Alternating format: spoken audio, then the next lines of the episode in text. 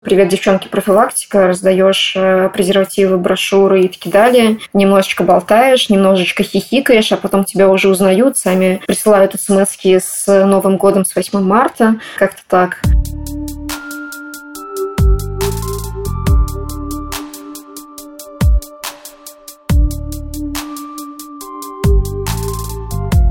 Привет! Вы слушаете подкаст «Независимые люди» благотворительного фонда «Гуманитарное действие». И этот сезон мы делаем в рамках проекта «Каскад». Здесь мы говорим о ВИЧ-инфекции, различных правовых барьерах, зависимостях, стигме и дискриминации. В общем, обо всем том, о чем говорить не очень принято.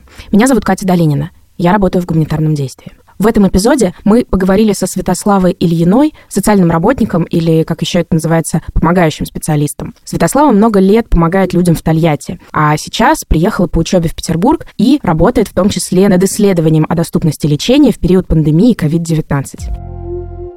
Всем привет, меня зовут Свята, и я помогающий специалист. Чем ты занимаешься? То есть, что такое помогающий специалист и почему ты хочешь об этом рассказать? Ну, наверное, нужно начать сначала. По образованию я специалистка по социальной работе. Почти 12 лет занимаюсь профилактикой ВИЧ-инфекций. И так получилось, что помимо ВИЧ-инфекции оказывается, что у людей есть куча всяких других проблем, с которыми им также нужно учиться справляться. И уже в ходе практики выяснилось, что недостаточно заниматься только ВИЧ-инфекцией. Нужно еще захватывать какие-то смежные темы, быть не только социальным работником, но иногда и даже немного психологом, иногда, не знаю, не хочется мне говорить э, о том, что иногда приходится быть мамой, но, к сожалению, это тоже такое бывает. В чем заключается вообще работа социального работника? То есть что это такое, что это за профессия, чему учат в университете? Ну, скорее, я думаю, нам э, рассказывают о всяких сложных жизненных ситуациях, и мы, собственно, занимаемся тем, чтобы обучить людей навыкам справляться со своими проблемами самому. Если говорить об вот этих вот сложных жизненных ситуациях, э, у нас, получается, было много информации и медицинского какого-то характера, и юридического, много психологии в том числе. Получается так, что это все просто в итоге работало в комплексе для того, чтобы, собственно, помочь людям обрести навык решения своих проблем. Мне кажется, более-менее понятно, но тут пока что у меня ощущение, что нам всем иногда нужен социальный работник, потому что ты так описываешь, что человек, который помогает обрести навыки, справляться с проблемами. У нас у всех они иногда бывают, и иногда нам нужна помощь. А кому именно должны помогать социальные работники? Ну, во-первых, я хочу сказать о том, что социальный работник – это, наверное, одна из самых нужных профессий в принципе. А во-вторых, э, хочу, наверное, ответить на этот вопрос примером, потому что не так давно я заказывала социальное такси для одного из своих благополучателей, и мы э, некоторое время разговаривали с водителем этого социального такси,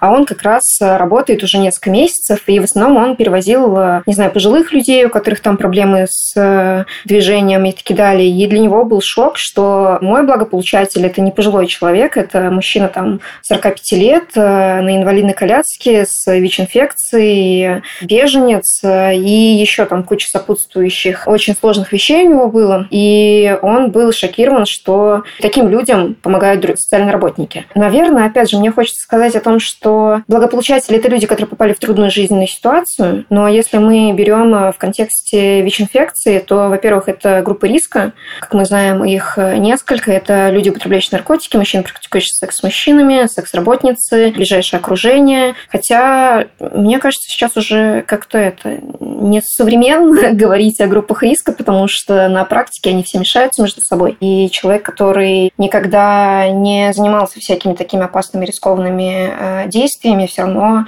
может быть в опасности. Зачастую бывает так, что, ну вот честно, мне кажется, я только лет в 25 сама научилась ходить по врачам без мамы, так чтобы не бояться этого. И ситуации бывают реально жесткие, когда люди, которые долгое время были угнетаемы обществом за то, что с ними случилось, в том числе и за какие-то болезни, и за какие-то ситуации, в которые они попали, естественно, им может быть как минимум некомфортно обратиться за помощью и услышать отказ. Я все пытаюсь портрет благополучателя составить. А ты начинала работать социальным работником в Тольятти, правильно? Да. Можешь немножко рассказать о том, предположим, человек вдруг решит заняться социальной работой, а хочет сделать мир лучше, помогать людям справляться с их трудностями. С чего начинается этот путь? То есть где ты оказываешься и куда ты идешь? Мне сейчас в данном контексте очень неловко об этом говорить, потому что мне кажется, что я попала в профилактику ВИЧ через постель.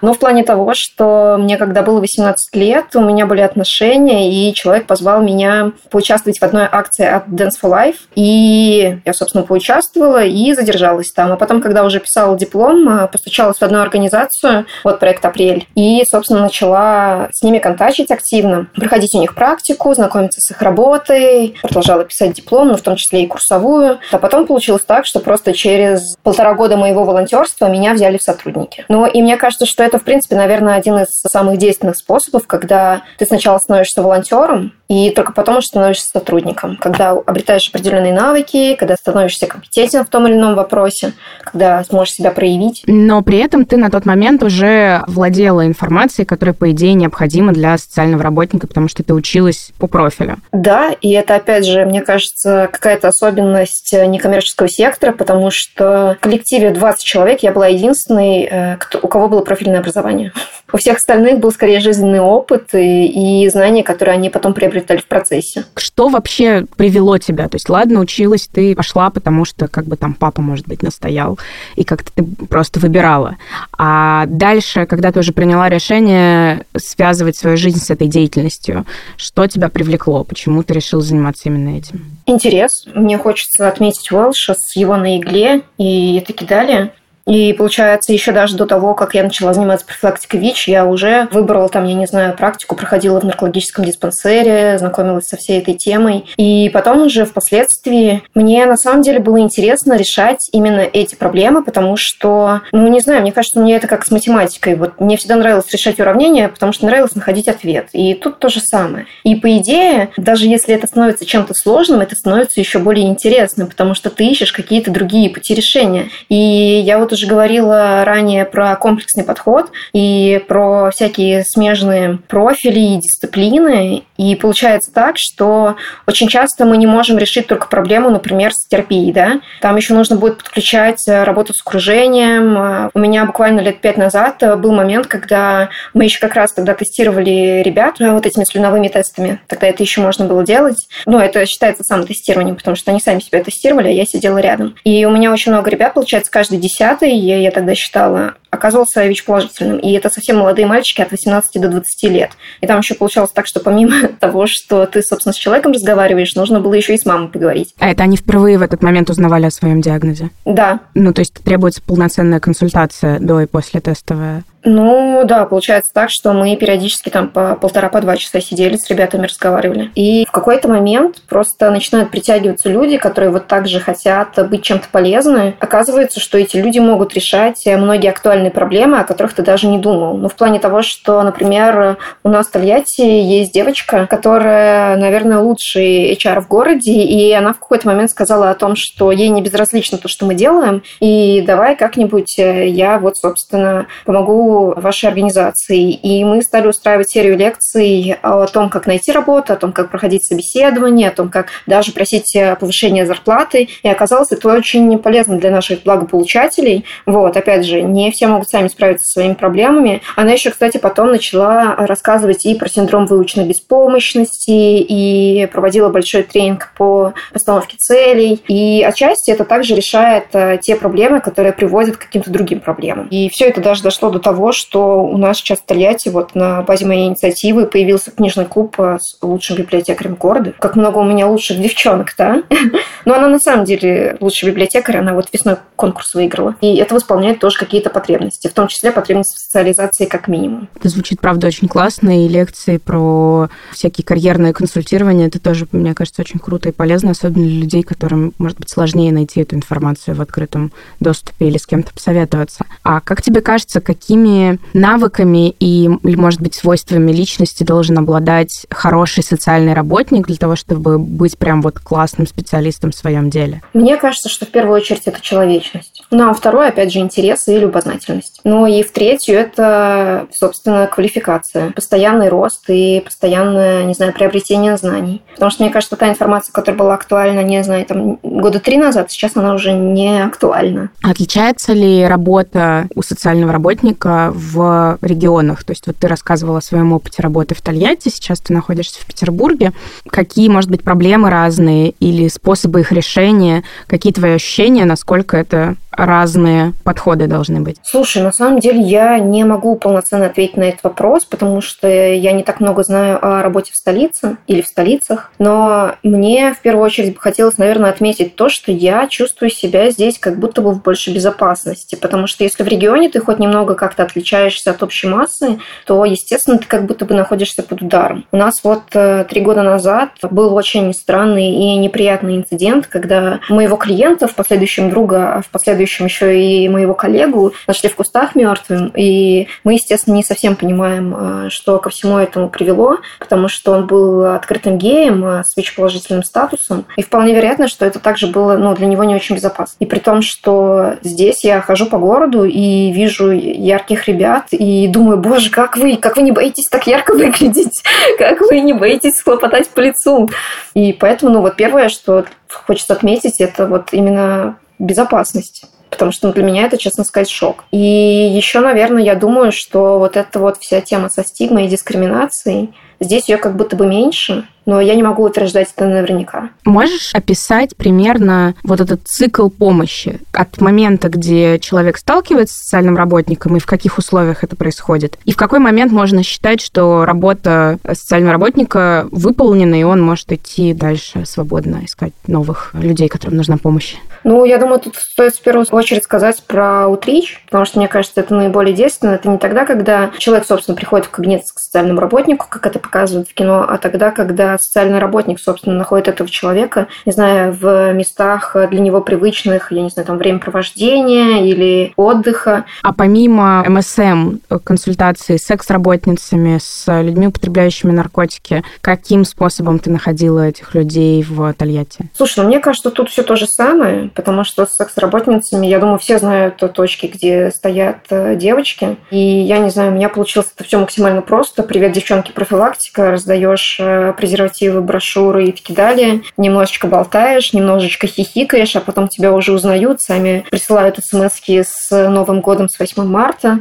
Как-то так. Не знаю, у меня с девчонками прям очень просто пошло. И при том, что мне в какой-то момент они начали дарить рыбу, которую сами э, вылавливали из Волги. Вау. А можешь рассказать про секс-работниц побольше, про то, как ты первый раз приходила, и какие-то, может быть, кейсы у тебя были тоже, которые ты вела, и что-то интересное, например, рыбы из Волги Волги звучит э, интригующе. Ну, я думаю, что мне хочется рассказать вот про кейс, который, с одной стороны, он грустный, а с другой стороны, он э, отчасти какой-то добрый, потому что, опять же, вот когда была эта тема с самотестированием, у одной из девочек э, выстрелил положительный статус. Как бы у нас, мне не хочется говорить, что довольно какое-то уютное сообщество сложилось, но если 6 лет назад на одной из улиц было порядка 5-6 точек, где девочки стояли, то сейчас осталась всего одна. И я думаю, что это отчасти отчасти заслуга, собственно, мамочки и ее партнера, потому что они очень заботятся о своих девочках. И у них такие прям очень теплые отношения сложились, и у них там и корпоративы очень часто проходят вместе, и, в принципе, когда смотришь на их отношения, это вызывает, я не знаю, там, мне кажется, не у всех со своими мамами такие отношения, как у девчат. И получается, когда вот была эта тема с самотестированием, у одной из девочек выстрелил положительный статус, и мне как раз написала мамочка и спросила, типа, что делать? И я такая, типа, ну вот, езжайте туда-то. Они просто взяли и всей толпой поехали в спеццентр, чтобы поддержать свою девчонку. И я такая, типа, там, э, звоню через пару дней, спрашиваю, что как? Мне говорят, все нормально, типа, все делается, нас приняли, там, мы со всеми поговорили. Получается так, что даже, может быть, и не она говорила с врачами, а это делали вот ее, я даже не знаю, мне хочется сказать, сестры. И через пару месяцев, ну, как бы ситуация там была плачевная, потому что, как понимаю, она жила со статусом довольно давно и не знала об этом. И, естественно, там было куча осложнений, и со мной связались уже где-то через полгода, тогда, когда оказалось, что она в реанимации в том диспансере. И при том, что они не родственники, их в реанимацию не пускали. Они, получается, позвонили ее родителям, которые находятся в другой области, и родители знали, чем занимается, собственно, их дочь. Она там каждый месяц им высылала деньги, высылала какие-то подарки. Вот. Они не стеснялись, это принимали, но в тот момент, когда они приехали в тот диспансер, они просто отдали ее документы, ну, причем это было не их желание, это вот как раз э, девчонки отбили э, документы вот этой благополучательницы, потому что они на тот момент просто взяли и отказались от своей дочери, типа, пусть не происходит, что происходит, как бы нас не касается. Они в итоге со мной связались, попросили э, поговорить с главврачом, я, собственно, попала к в реанимацию, Не знаю, там сказала пару слов о том, что, типа, это девчонки, если что надо, там они поддержат, может быть, что-нибудь нужно передать. Вот. Но состояние у нее, честно сказать, было уже прям очень плохое. Она там в течение недолгого времени потом все-таки умерла. Но вот именно вот та поддержка, которую оказывали ее коллеги. Вот как в данной ситуации подбирать слова? Я, честно сказать, не совсем понимаю. На самом деле, такой поддержки, такого тепла я, я даже не знаю, где еще можно встретить. Это удивительно, да, и довольно неожиданно. Обычно оно ассоциируется с какой-то, ну, эксплуатацией и конкуренцией более агрессивной.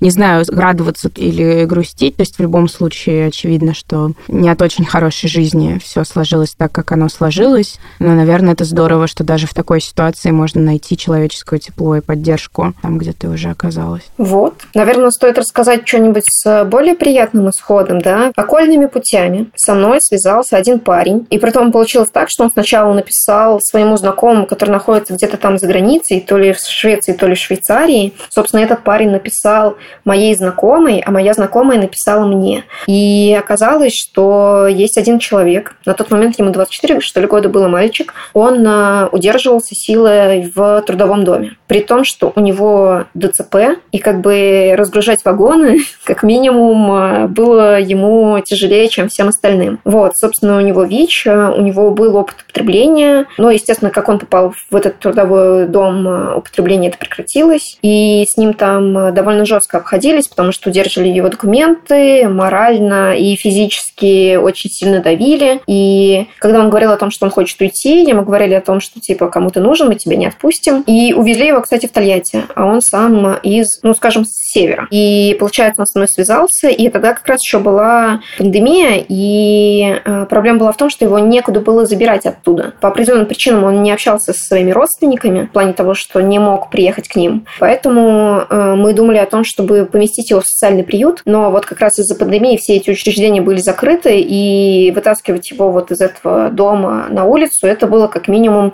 нелогично. В течение нескольких дней мы с ним, получается, постоянно поддерживали связь, э, продумали вообще план действий, и в один из вечеров он мне такой пишет, что вот сегодня приходили полицейские, потому что один из реабилитантов сбежал, подал заявление, что удерживают его паспорт, и вполне вероятно, что завтра я уже не смогу выйти на связь. И я такая думаю, а это может быть наоборот плюсом, потому что они снова не захотят иметь дело с полицией. Я утром такая звоню и говорю, ну, типа, начальнику и говорю, давайте по-хорошему, отдавайте пацана, его ждут, его любят, а если, ну, как бы не по-хорошему, то, ну, вам оно надо. И это было очень странно, потому что он такой, ну, окей, приходите, забирайте. И, получается, как раз ко мне тогда приезжал брат отдыхать на выходные. Вот, и вместо того, чтобы отдыхать, мы с ним весь день потратили на социальную работу. Ну, собственно, мы на машине доехали, я такая постучала в дверь.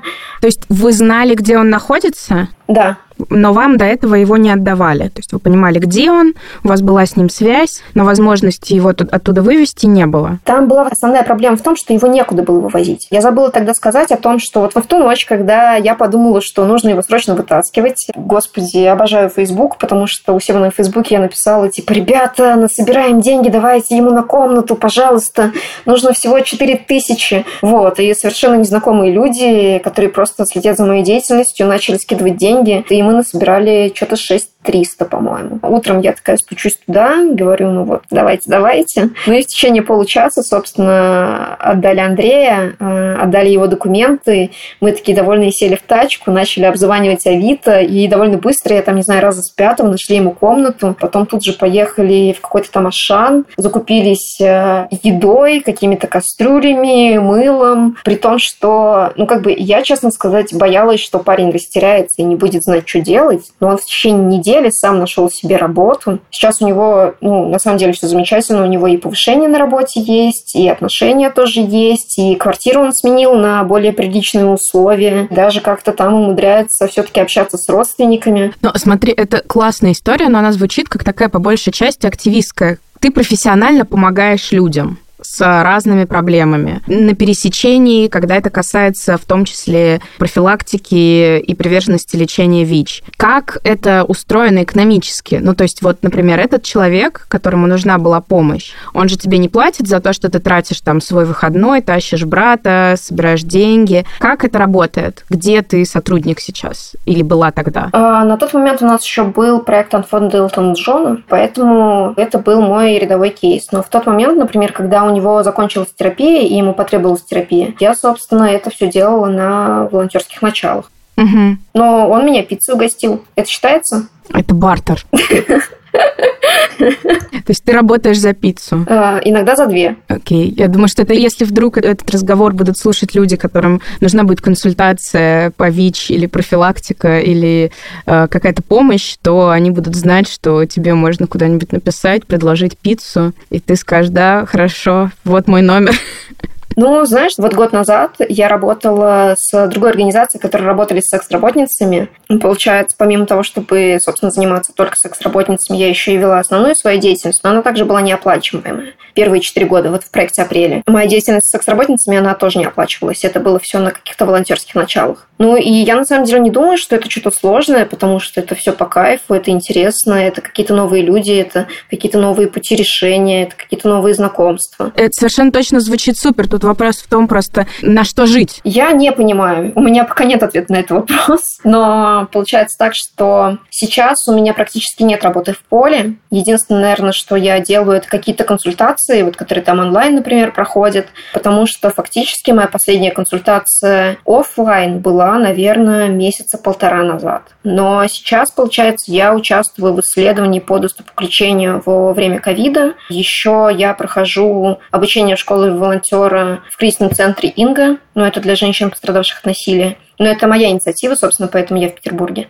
Хочется повысить свою квалификацию. А буквально вчера я поговорила с ребятами из спецконтроля и, получается, взяла какую-то часть нагрузки. Хочу попробовать себя, собственно, как волонтера, а с декабря уже посмотрим, а, как я буду во всем этом. Может быть, я им понравлюсь, и они скажут, давай к нам работать. А можешь немножко больше рассказать про исследования о доступе к лечению во время ковида? Это же в рамках проекта «Каскад», правильно? Да. Ох, мне сейчас не хочется сказать э, чего-то лишнего, потому что, на мой взгляд, э, мы просто сейчас подтверждаем ту информацию, которую и так уже все знали. Но там, получается, есть э, запросы в министерство по поводу того, как, собственно, изменилась ситуация с ВИЧ-инфекцией во время ковида, в плане того, что все ли исследования проводились, не урезались ли зарплаты, не переводились ли врачи. А потом уже будет э, анкетирование участников того, как они видят, собственно, эту ситуацию изнутри. Ну, то есть фактически задача исследования исследования в том, чтобы подтвердить то, что до этого вы наблюдали в поле, и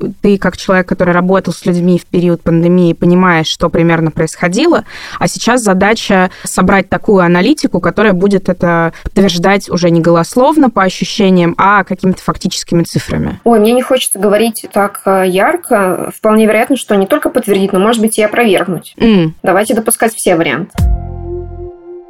А можешь немножко рассказать про, вот, собственно, тогда свою работу в период пандемии и что изменилось, Какие были сложности? Как это вообще для тебя было? Ну, тут основная сложность э, была в том, что нельзя было встречаться с благополучателями офлайн. Вот, нельзя было выходить аутричить, э, потому что я очень люблю аутрич. И в основном все это дело переносилось именно в интернет. Онлайн-консультации, доставка каких-то там ништяков, типа вот этих вот базовых наборов профилактики, тестов, э, продуктов в том числе, потому что у нас даже была, э, не знаю, отдельная статья на поддержание жизнедеятельности клиента. Не могу сказать, что это было прям как-то супер сложно. Единственное, что очень много задач каких-то стояло, как будто нам необходимо было сделать это в зуме, ну, знаешь, как бы там при, привлечь какое-то количество людей, провести какой-то вебинар, самим поучаствовать в каком-то вебинаре. И, честно сказать, в какой-то момент я запуталась, и, ну, три вебинара за день – это довольно сложно. Тем более, как бы есть в этом свои плюшки, да, потому что вот сейчас, например, я сижу без штанов, но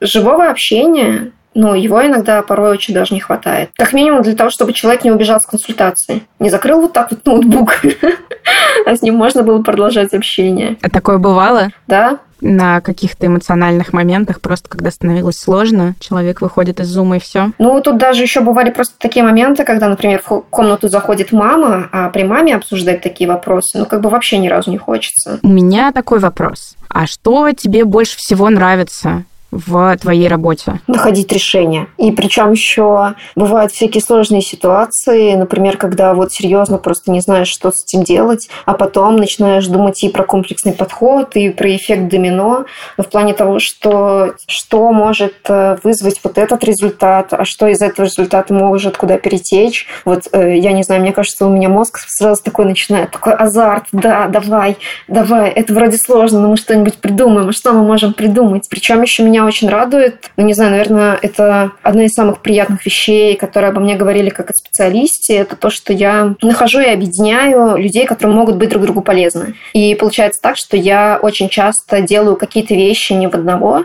привлекая каких-то еще других людей. На самом деле это очень здорово, потому что они тоже чувствуют себя нужными, ну, восполняют свои какие-то потребности. А какой, может быть, самый сложный или самый запомнившийся твой случай, где тебе реально пришлось долго придумывать решение, и оно нашлось каким-то неожиданным путем? Можешь привести какой-то пример? Слушай, мне кажется, вот один из самых сложных кейсов, вот буквально летом, я как раз тогда еще была на форуме и баллотировалась на должность секретаря, это на форуме МСМ.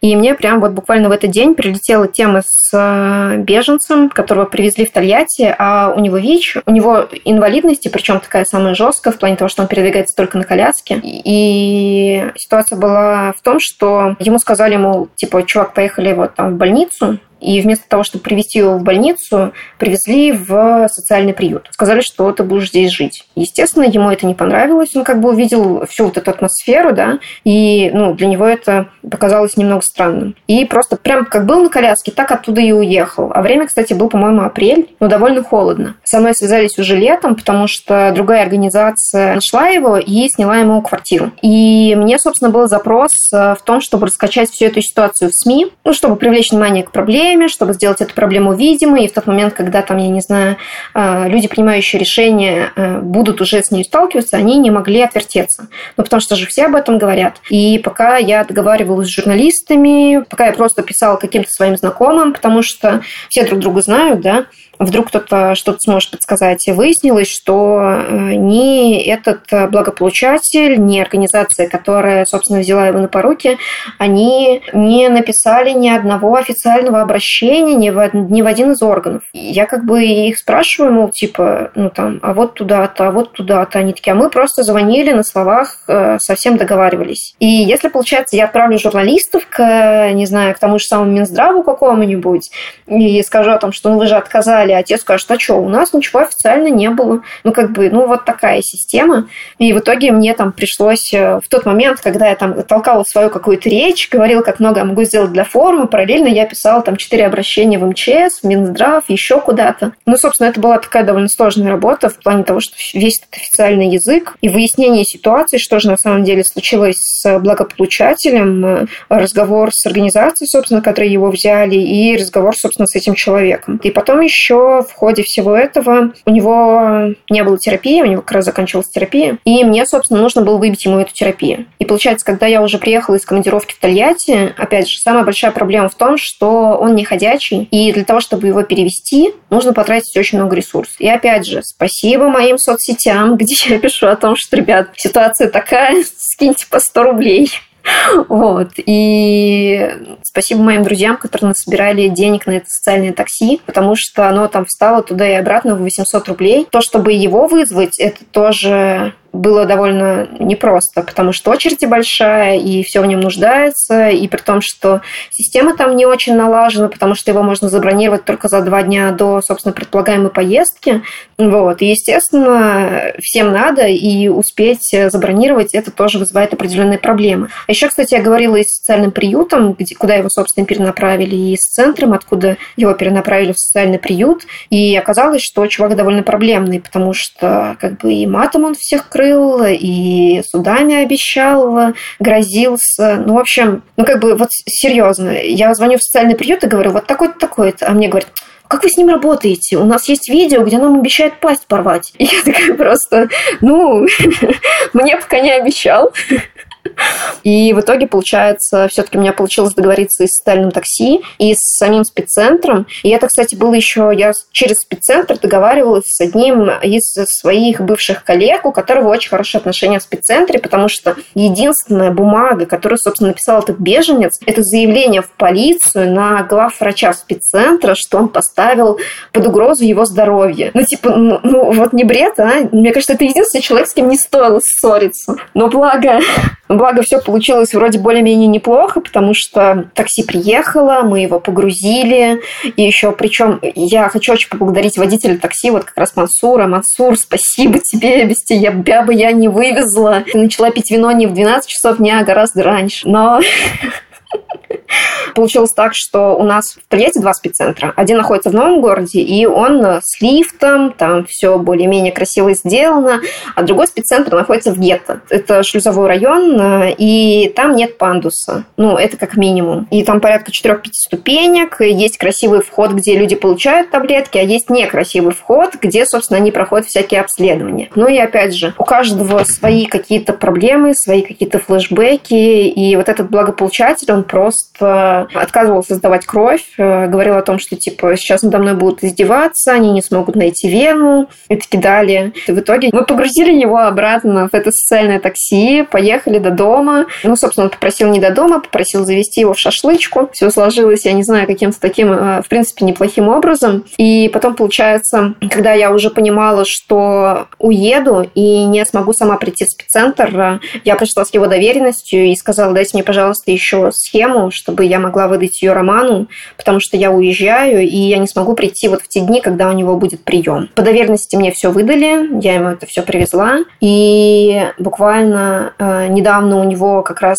э, подходила схема к концу, и я вроде как бы, знаешь, понимаю, что у него есть еще доверенность. У него есть люди, которые, в принципе, могут ему помочь, но я не уверена вообще, будет ли он этим заниматься, поэтому я перенаправила его в пациентский контроль, чтобы уже оттуда он снова смог получить терапию. Кстати, буквально там, я не знаю, дня четыре назад э, ему эту терапию отправили. Ну, на самом деле, интересно, что ты именно этот кейс решила рассказать как какой-то, который тебе было интересно решать, при том, что он, мне кажется, так ярко иллюстрирует, что благополучатели могут быть не очень удобными, что вот эта идея того, что это такие несчастные люди, которых ты спасаешь, а они тебе очень благодарны, она не всегда такая в действительности. Это могут быть такие сложные люди с характерами, с какими-то обстоятельствами, и не то чтобы рвущиеся помочь тебе им помочь. Ну, я даже думаю о том, что мне как бы хочется быть максимально честной, потому что я примерно года два, наверное, назад тоже давала такое что-то типа интервью, и оно было именно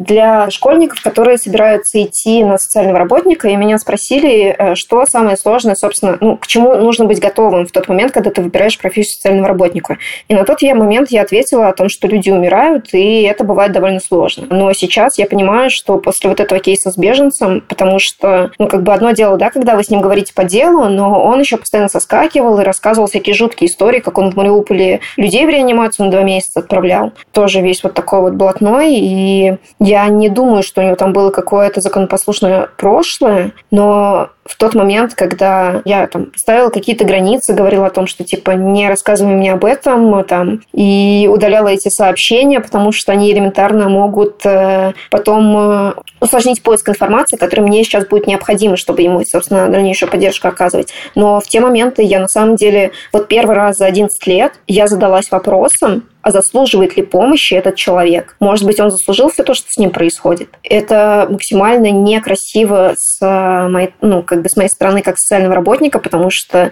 как бы у нас э, первым на первом э, приоритете должно быть здоровье благополучателя, а какие-то моральные нормы, там, я не знаю, принципы, это все отбрасывается куда-то назад. Но мне прям было очень сложно именно, я не знаю, после некоторых историй я реально сидела у себя дома и плакала от того, какие жуткие вещи люди творят друг с другом. Иногда это прям очень сложно. А что тебе помогает возвращаться все равно в эту деятельность и отвечать на вопрос, зачем помогать даже, может быть, людям, которые не соответствуют каким-то твоим морально-этическим нормам? Сложный вопрос. Наверное, мне бы хотелось снова сказать о человечности, потому что я думаю, что, ну, знаешь, как бы нельзя никогда однозначно посмотреть на ту или иную ситуацию. И даже вот эта ситуация с беженцем, я понимаю, что ну, как бы ему есть на что злиться. Но он уже взрослый мужчина, который не может передвигаться самостоятельно. Он оказался в чужой стране, где никому не нужен, живет один. Ну, ему на самом деле очень одинок. И он просто выпал из того мира, где для него все было привычно и нормально, где вот эти вот какие-то блатные замашки или истории, это было, ну, не знаю, там частью какой-то повседневной жизни.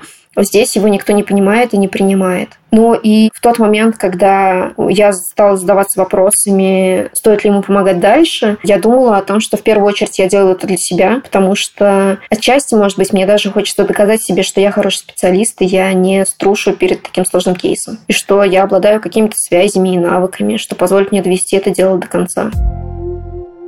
О чем бы, может быть, тебе хотелось предупредить тех людей? Вот то, что ты сказала, что когда ты рассказывала о социальной работе школьникам, ты сказала о том, что нужно быть готовым к смерти. О чем бы тебе хотелось, может быть, предупредить сейчас людей, которые вдруг решат этим начать заниматься? Не знаю, мне, мне сейчас хочется заплакать. Но на самом деле я думаю о том, что я бы хотела, чтобы как можно больше людей становились социальными работниками, становились хорошими специалистами и делали свое дело достойно продуктивно и, не знаю, даже как-то честно. И я на самом деле думаю, что еще в мае месяце мне написал один очень крутой э, зарубежный деятель, и он как бы там выразил поддержку моей какой-то деятельности и спросил, как я себя чувствую в происходящем. Мне кажется, что на тот момент э, какие-то мои чувства, они, в принципе, уже более-менее устаканились, и я такая подумала о том, что ад не перестает быть адом от того, что в нем становится чуть горячее. Потому что последние 10 э, лет, в том числе и какой-то и моей деятельности как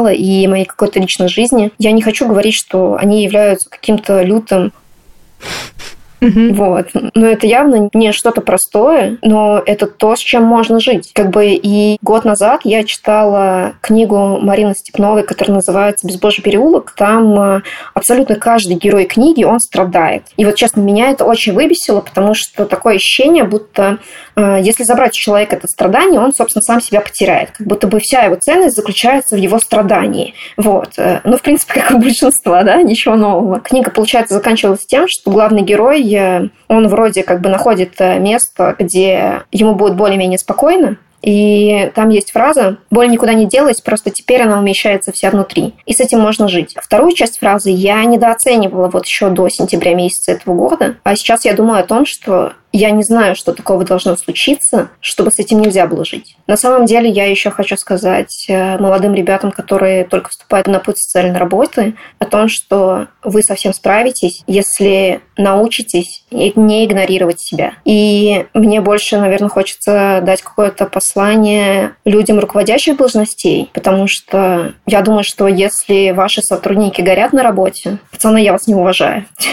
Вот нужно заботиться о своих сотрудниках в первую очередь. Насколько часто тебе приходится сталкиваться с женщинами, пострадавшими от насилия в своей работе? Да постоянно, если честно. Мне кажется, это такая довольно частая проблема, и далеко не все осознают это как проблему. Ну, в плане того, что я смогла сказать о своем опыте и принять это как опыт насилия только через 6 или 7 лет после того, как это случилось. Поэтому я думаю, что в этой теме стоило бы разбираться всем. Мне на самом деле очень кажется, что мы не можем быть э, отчасти даже какими-то достойными специалистами в тот момент, когда у нас кроме как работы ничего нет. Вот, знаешь, я когда была маленькая, я очень любила комикс «Ген 13». И там одна из героинь, она помимо того, что у нее были какие-то суперспособности, она еще занималась помощью нуждающимся. Она кормила бездомных, э, там, я не знаю, э, подрабатывала в каком-то детском центре, ну, все это на волонтерских основах. И одна из героинь, собственно, этого комикса про нее сказала, сказала о том, что даже если бы у нее не было сверхспособностей, она все равно была бы героем. И отчасти я думаю, что это один из тех э, персонажей, который повлиял на мое становление как социального работника. И еще, кстати, там говорилось о том, что у нее абсолютно на любую тему есть свое мнение. И мы буквально еще несколько месяцев назад говорили еще с одним активистом о том, что иногда складывается впечатление, будто кроме работы у нас ничего нет. Как бы все истории, которые мы рассказываем, ну, типа, у нас спрашивают, как дела, а мы рассказываем про то, как у нас дела на работе. Все смешные истории, они как будто бы связаны с клиентами. Я на самом деле думаю о том, что как бы это огромная часть, но это не вся жизнь. Но так у всех трудоголиков. Так не надо быть трудоголиком. Типа надо быть человеком или что там? Не знаю, может быть, ты знаешь, кем надо быть. Но на самом деле вот после того, как я подумала о том, что у меня есть такая проблема, я сразу стала говорить своим друзьям, после шести вечера бей меня по губам, если я говорю о работе. Вот. Получается? Да. Били ли меня по губам, да? Но потом получилось так, что на самом деле есть куча всяких других тем, на которые можно поговорить. И это даже какая-то такая штука, что ты сам начинаешь загонять себя в такие условия, чтобы ты был максимально далеко от работы. Тебе кажется, это помогает от выгорания? Я думаю, да, потому что у меня прям э, было, мне кажется, два или три момента с выгоранием. Первый момент – это когда я не чувствовала значимости своей. Но в тот момент, когда меня, например, э, начальник не замечал, хотя у меня были самые высокие показатели, там, эффективность работы, вот, а меня просто игнорировали. Хотя я очень хотела, чтобы меня похвалили, там, по голове погладили, вот это вот все. Очень приятно должно было бы быть, но такого не было. Второй момент – это когда, не знаю, э, руководитель как как будто бы был полностью отстранен от коллектива. Ну, серьезно, поддержки от руководителя фактически никакой не было. Я, честно сказать, только в конце проекта узнала о том, что какие-то сложные кейсы можно было передавать другому человеку, а не решать их самой. Да, такое. И третий момент был, когда под сомнение поставили мой профессионализм, потому что я могу позволить себе там шутить с клиентами, могу там, я не знаю, как-то неформально с ними разговаривать. Собственно, из-за этого меня посчитали непрофессионалом ну вот люди, которые, собственно, принимали какие-то решения. И это еще как раз совпало с тем, что мне казалось, что кроме того, что я хороший специалист, у меня э, нет вообще никакой ценности.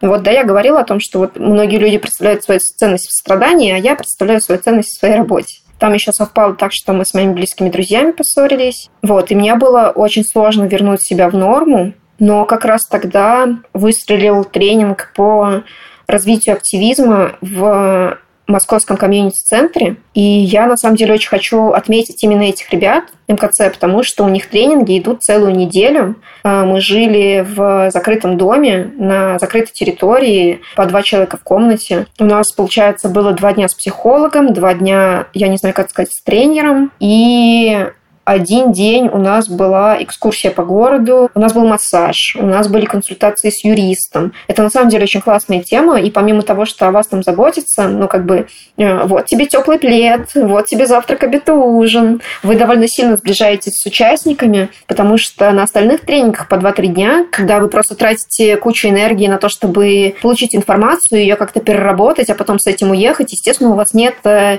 никаких э, сил там и на рефлексию, и на то, чтобы как-то сдружиться, пообщаться. Именно в МКЦ я была вот на двух программах таких, которые длились неделю. Я понимаю, что благодаря практикам, которые давали тренера, у меня получилось не просто узнать что-то новое о себе и заново обрести свою ценность и целостность, а еще и обрести близких людей. Потому что, честно сказать, я уже не представляю... Вот мы в июле познакомились с девушкой, и в сентябре познакомились с другой девушкой. Они обе активистки. Вот. И я уже просто не представляю, ну, как бы, свою жизнь без них. Мы знакомы так недолго, но именно из-за той атмосферы безопасности и тепла, которая была в этом доме, у нас сложились такие теплые отношения отношения. Да, и еще, кстати, прям был момент, когда у нас с утра ничего не было, и мы вот как раз с одной из активисток выбрались в город, а, погуляли там, побродили, как-то провели время. Мне нужно было пойти там увидеться с подругой, а ей тоже какие-то свои дела сделать. И мы, получается, такие прощаемся, обнимаемся, говорим друг другу, увидимся дома. И прям такие, боже, как приятно кому-то это говорить. Это классно, это классно. Спасибо тебе за разговор. Спасибо. Ну все, до скорых встреч, друзья. Берегите себя и своих близких. Пока-пока. Пока. Этот подкаст собрал звукорежиссер Ильдар Фаттахов, обложку нарисовала Нина Захарова. Спасибо.